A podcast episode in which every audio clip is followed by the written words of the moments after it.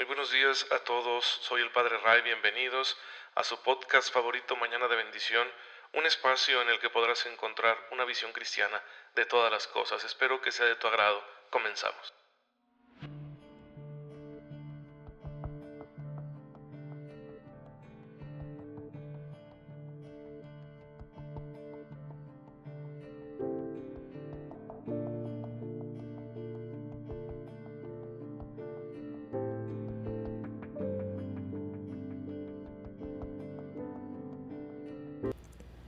Muy buenos días, feliz sábado, bienvenidos a su podcast Mañana de Bendición con el Padre Ray. Les envío un fuerte abrazo, un cordial saludo y mi deseo de todas las mañanas, que por supuesto estén gozando de todas las bendiciones que el Señor pone en nuestro camino para hacernos lo más fácil, más llevadero, para que se allanen los montes que encontremos en Él, para que se rellenen los valles en los que podamos caer. El Señor siempre está atento a darnos lo mejor, para que ustedes y yo podamos llevar una vida santa, una vida dichosa aquí en este mundo y que bueno nos, nos ayude a santificarnos, nos ayude a encaminarnos al cielo, a la vida eterna, porque esa es nuestra meta final. Bien, aquí en Mañana de Bendición, pues siempre procuramos recordarles el ejemplo de los santos.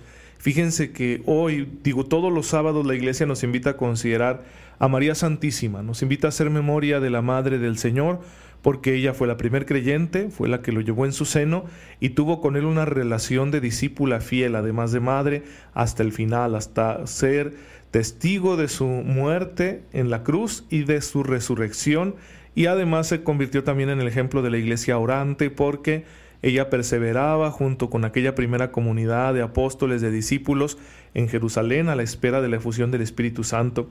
Y por eso María es tan importante para nosotros, porque es importante en el plan de salvación que Dios tiene, así que no podemos nosotros negarle su lugar. Pues bien, hermanos, eh, de eso se trata, de eso se trata que recordemos la vida de los santos, que nos inspire, que nos ayude. Pero hoy la iglesia se alegra porque se está celebrando la beatificación del padre Magibni, fundador de los Caballeros de Colón. Caballeros de Colón es una institución dentro de la Iglesia Católica que hace mucho bien, ¿sí? que, que engloba a muchísimas familias católicas, principalmente en Estados Unidos, en Latinoamérica, en otros países del mundo, y que se dedican a poner en práctica el reinado social de Jesucristo. Esto es, llevar las virtudes cristianas a la vida social, a, la vida de, de, relación con el otro, a la vida de transformación social, a la promoción de la dignidad humana y a la defensa de la iglesia.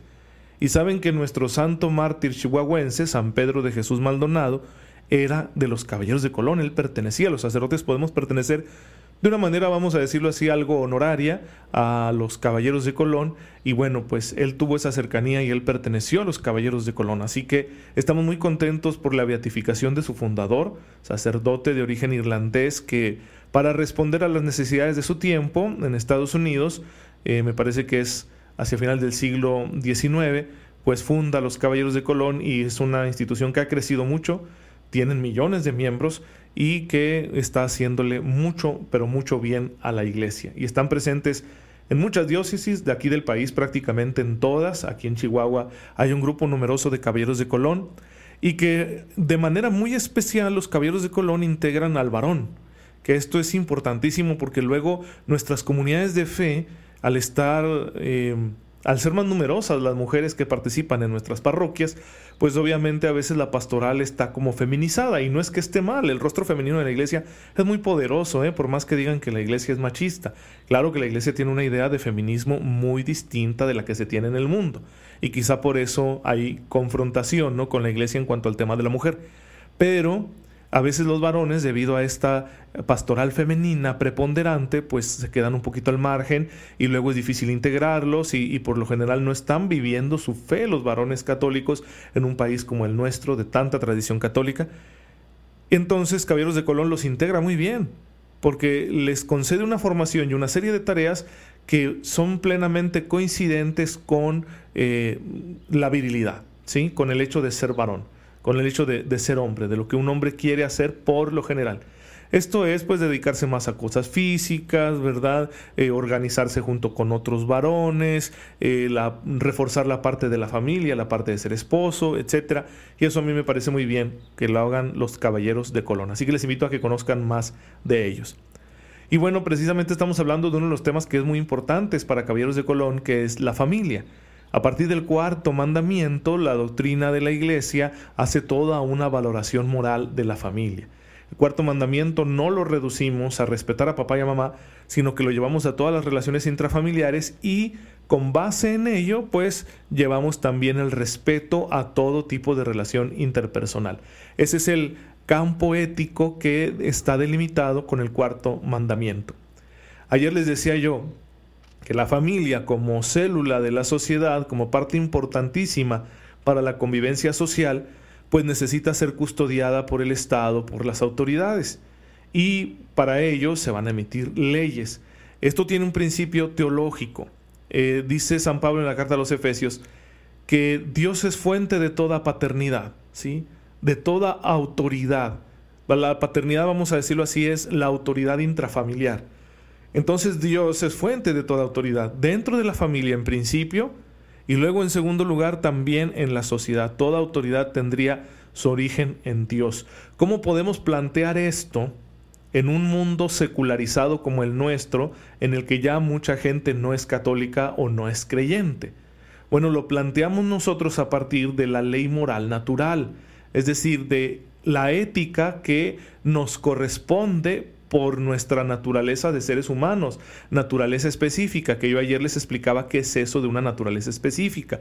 Es decir, no somos simplemente animales, somos seres morales, no tenemos una existencia meramente biológica instintiva, sino que tenemos además una existencia emocional, consciente, racional y por lo tanto moral. Nosotros somos los únicos seres sobre la tierra que nos hacemos planteamientos acerca del mal y del bien.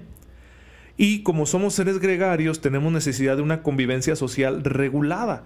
Entonces, la ley moral natural nos impulsa ¿sí? a establecer autoridades que nos ayuden a regular mediante las leyes y su ejecución esa convivencia social. Pero claro, Ah, se necesitan ciertas eh, condiciones, ciertas características para que una ley sea justa. Porque una ley no es buena por sí misma, solo va a ser buena en el sentido de que sea justa. Y ahí les decía yo que la justicia procede de la siguiente manera. Primero, la persona con su dignidad en el centro. De ellos se emanan derechos y deberes y luego ya viene la virtud de la justicia, que es respetar esos derechos y deberes. Entonces las leyes son expresiones mediante las cuales nosotros buscamos el cumplimiento de la justicia. Y toda autoridad tiene que buscar que las leyes sean justas. ¿Qué necesita una ley para ser justa? Bueno, en primer lugar tiene que ser honesta. Es decir, buscar el bien, el bien común, el respeto al derecho, buscarlo intencionalmente, ¿sí? que realmente se tenga esa intención al hacer una ley, que se tenga la intención de respetar un derecho, que se tenga la intención de buscar el bien común. Una ley deshonesta, una ley que tiene otra finalidad, ¿sí? por ejemplo, para favorecer a tal o cual grupo, pues no es una ley justa, porque carece de una buena intención. Entonces la primera característica para que una ley sea justa es la honestidad. En segundo lugar es la utilidad, es decir, que lo que la ley se plantee realmente contribuya al bien común. Porque no se trata de regular todo, no vamos a regular el vuelo de las mariposas para que no perturben a la gente de carácter amargado. Pues no se puede, ¿sí? No es útil, eso, eso no es un bien para nadie, ¿de acuerdo? No, no está contribuyendo al bien común, sino que está tomando el capricho de unas personas que están pidiendo algo que no es importante, entonces esa ley no sería justa si carece de utilidad, ¿sí? En tercer lugar, esta ley, para ser justa, tendrá que buscar ser factible, es decir, que sea posible lo que se plantea, ¿sí? Porque podríamos pensar en muchas cosas que se podrían hacer, pero necesitamos que sea factible, que, que no implique que su cumplimiento suponga un grave incómodo para los ciudadanos, que no suponga sacrificios desmedidos, no razonables. Entonces esa factibilidad es muy importante, ¿sí? Por ejemplo, unos agricultores se ponen a sembrar y se les dice que contribuyan para construir una presa, pues pagando un impuesto del 5% de sus cosechas. ¿Sí? Y eso va a ser para el bien común, por supuesto que sí, porque va a aumentar la productividad y por lo tanto el bienestar y contribuyen de esa manera a la convivencia social. Una presa es una obra muy buena.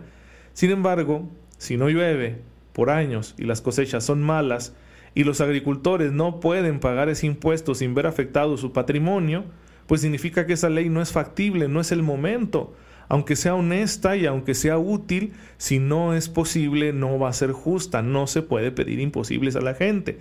Hay que buscar que la ley, para ser cumplida, no suponga un grave incómodo, porque entonces ya no sería una ley justa.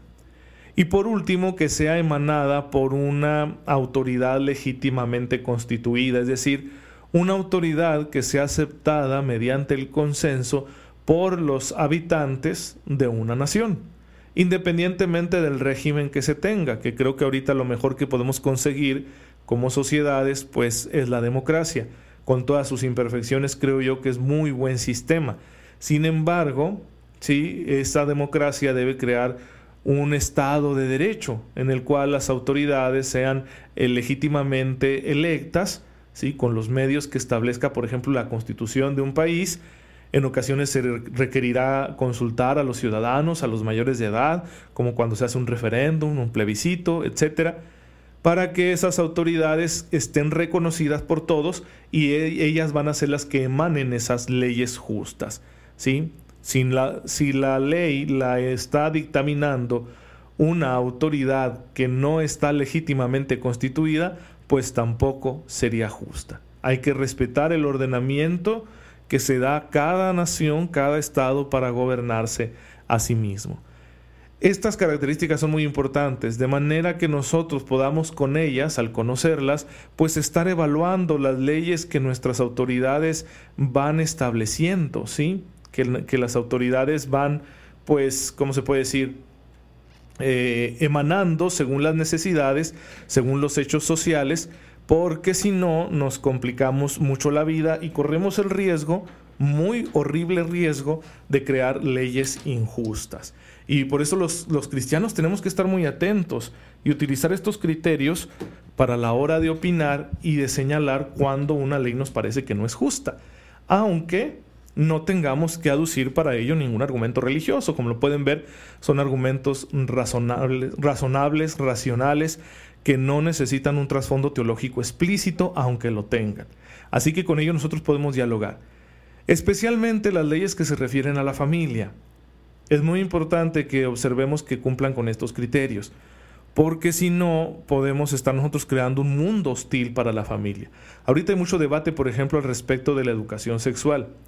Obviamente, la educación sexual que busca hacer comprender a los niños y adolescentes, según su edad, eh, el funcionamiento de nuestro organismo en ese aspecto tan importante, pues eh, tiene que aportar datos, datos científicos de cómo funcionan las cosas, ¿sí? No está mal.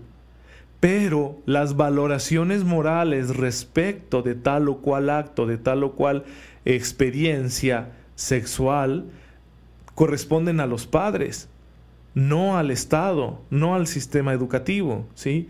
Entonces el Estado no te puede obligar a decir que tal o cual práctica sexual es moral, porque ellos quieren o así lo ven, o porque se está haciendo popular su práctica en la sociedad, sino que eso siempre debe corresponder, a los padres. Los padres tienen el derecho a educar a sus hijos en sus convicciones morales y religiosas, y ese es un derecho natural. Ninguna ley positiva, ninguna ley escrita de un gobierno debe atentar contra ese derecho natural. Y es importante que los padres de familia defiendan con estos argumentos que les acabo de dar que una ley de ese tipo no es justa, ¿sí? No es justa porque está pasando por encima de un derecho. Así que es bien importante señalarlo de manera que se comprenda que hay que respetar los derechos de la familia. Por eso estamos hablando de familia, autoridad y ley.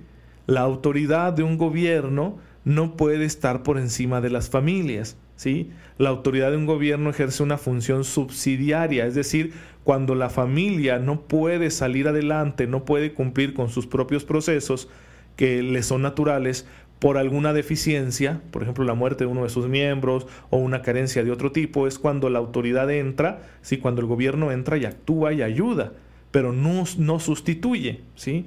Entonces el Estado, el gobierno no va a sustituir nunca a tu padre y a tu madre, no, va a sustituir nunca, no te va a sustituir nunca a ti, que eres padre de familia. Pues bueno, hermanos, esta es la enseñanza del día de hoy. Vamos a terminar de afinarla la próxima semana. Los espero aquí el lunes. Recuerden que los domingos no subo el podcast. Y pues estén muy atentos para las novedades que tendremos. El 10 de noviembre es el aniversario de Mañana de Bendición. Vamos a tener novedades y también les voy a explicar cómo pueden ayudar a este podcast para que siga creciendo y para lanzar uno nuevo que va a ser distinto, va a ser con una frecuencia menor, pero de, de, más tiempo, de 45 minutos, y que va a hablar de un tema sumamente interesante para la actualidad, que es la relación entre fe y madurez humana. Así que vamos a estar bien atentos al lanzamiento de ese nuevo podcast. Pero por hoy ya no abuso de su tiempo, démosle gracias a Dios. Señor, te bendecimos porque tú eres la fuente y el autor de toda ley. Concédenos, Señor, que las leyes que nosotros hacemos en este mundo siempre respeten la justicia que procede de tu voluntad. Por Jesucristo nuestro Señor. Amén. El Señor esté con ustedes. La bendición de Dios Todopoderoso, Padre, Hijo y Espíritu Santo, descienda sobre ustedes y los acompañe siempre. Muchas gracias por estar en sintonía con su servidor. Eh, oren por mí, yo lo hago por ustedes y nos vemos hasta el lunes, si Dios lo permite. Cuídense mucho.